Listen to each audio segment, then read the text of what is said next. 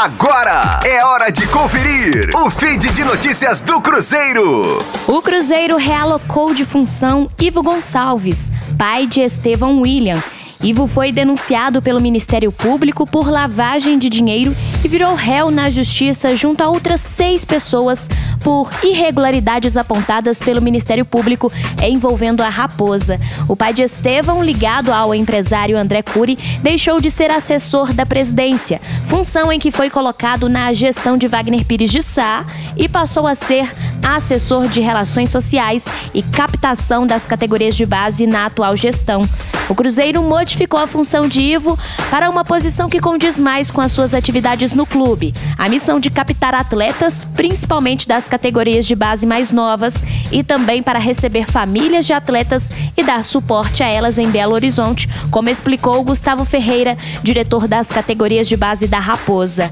Ivo Gonçalves passou a estar na condição de réu no último dia 11, quando a Justiça acatou a denúncia do Ministério Público sobre irregularidades no Cruzeiro. O Ministério Público denunciou o pai de Estevão William por falsidade ideológica e o prejuízo calculado aos cofres do clube com todas as irregularidades atribuídas a ex-dirigentes do Cruzeiro é de 6,5 milhões de reais. Rosane Meirelles com as informações do Cruzeiro na Rádio 5 Estrelas. Fique aí! Daqui a pouco tem mais notícias do Cruzeiro. Aqui, Rádio 5 Estrelas.